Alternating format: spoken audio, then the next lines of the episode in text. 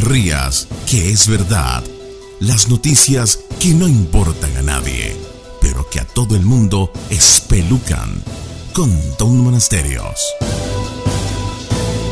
Científicos anuncian una noticia que podría cambiar el mundo.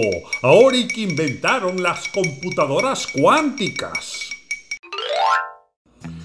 Así como lo oye señora, usted que apenas está aprendiendo a utilizar el celular para mandar mensajitos por WhatsApp, llegan los científicos y anuncian que acaban de inventar unas computadoras tan rápidas que son capaces de solucionar problemas complejísimos en apenas 200 segundos cuando tomarían años en una computadora normal. Las computadoras ya van a terminar pensando por nosotros y al parecer todo indica que esas películas como Terminator, The Matrix y casi todas las que tienen que ver con el futuro, los humanos terminaremos siendo esclavos de las máquinas sin darnos cuenta que estamos creando nuestros propios conquistadores. Sí, señora, asústese. No, se asuste, no se asuste. Lo cierto es que con la creación de estas computadoras que utilizarán la supremacía cuántica, se abre un abanico infinito de posibilidades para explorar y obtener resultados de problemas que eran imposibles de calcular hasta ahora. Esto podría ser como la teoría de la relatividad de Einstein. Por más que lo intente, usted jamás lo va a entender. Pero gracias a eso se inventó la bomba atómica, lo que trae como consecuencia que usted hoy sabe que por ahí puede haber alguien apretando un botón que le puede desgraciar la vida al planeta entero. Y si usted le dio tiempo de desayunarse esta mañana y está más o menos avispado, la pregunta que debería hacerse es ¿y en qué consiste estas computadoras de superioridad cuántica?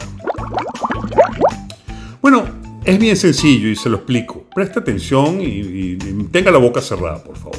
Estas computadoras vienen cargadas con el algoritmo de Shor para la factorización de números enteros que ejecuta en tiempo polinomial en un ordenador cuántico. Proporciona tal aceleración superpolinomial sobre el algoritmo clásico más conocido. Por supuesto, señora, que usted ni yo vamos a entender jamás cómo diablo funciona una bicha de esas.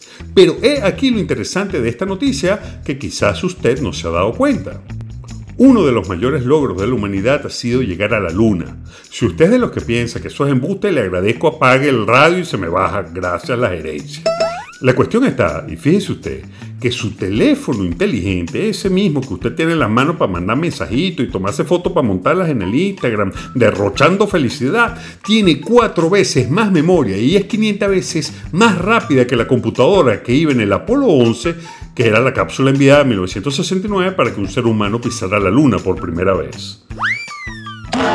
Lo que quiere decir que esos astronautas llegaron a la Luna casi que a mano y son unos verdaderos héroes.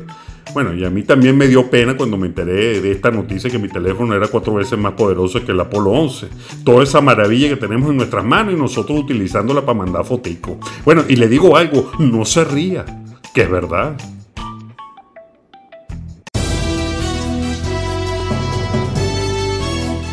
No te pierdas otro capítulo de No te rías, que es verdad.